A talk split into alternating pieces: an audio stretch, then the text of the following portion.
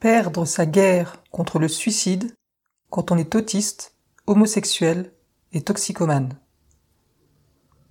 Ce témoignage parle sans détour d'abus sexuels, psychologiques et physiques, de pédophilie, de violence, de discrimination, de harcèlement, d'addiction, de toxicomanie et de suicide. Ce texte ne devrait pas être lu par une personne mineure, tout du moins pas sans l'autorisation et la surveillance d'un adulte pour assurer un encadrement pédagogique et la possibilité d'engager un échange sur ces sujets. Si vous avez des pensées suicidaires et ou si vous vous sentez vulnérable, merci d'appeler le 09 72 39 40 50. En cas de risque immédiat pour votre vie, appelez immédiatement le 15. Contactez un médecin, une association ou vos proches. Je suis moi-même actuellement pris en charge par mon entourage et mon psychiatre. Ce témoignage est disponible gratuitement au format EPUB, PDF, Doc, DocX. Vous êtes libre d'en faire ce que vous voulez, vous pouvez le citer, le copier, le réutiliser, vous en approprier des parties, peu m'importe. Ma seule demande est qu'il ne soit pas exploité commercialement. Je l'ai écrit dans un but informatif et non mercantile. Je souhaite que mes mots restent accessibles gratuitement à tous.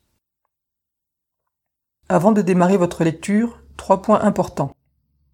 Je suis autiste, diagnostiqué sans déficience intellectuelle, avec en comorbidité une lourde anxiété sociale et généralisée, des particularités perceptives, une rigidité cognitive, des difficultés d'attention et une théorie de l'esprit affecté.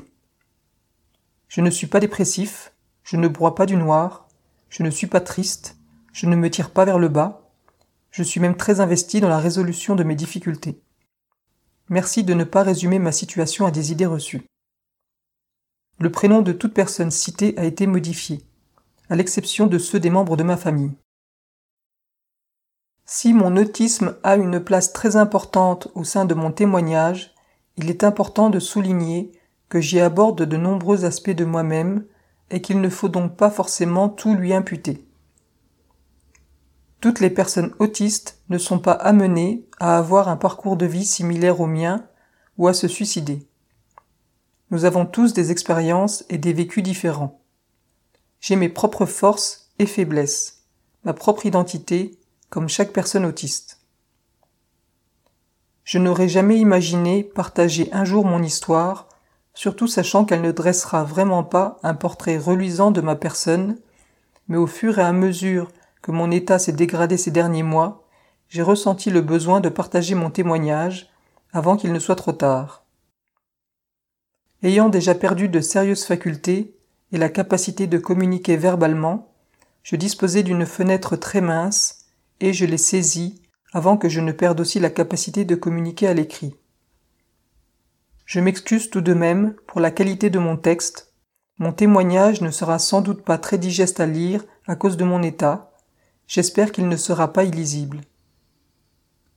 J'ai hésité à retirer les mots extrêmement, absolument, totalement, que j'ai souvent employés en partageant mon récit, mais je me suis ravisé, car je ne les trouvais même pas suffisants pour décrire ce que je ressentais alors j'ai jugé qu'ils étaient représentatifs de ma façon de percevoir le monde, et que même s'ils seraient pénibles à la lecture, ils permettraient d'une certaine manière de mieux comprendre ce que j'expérimente.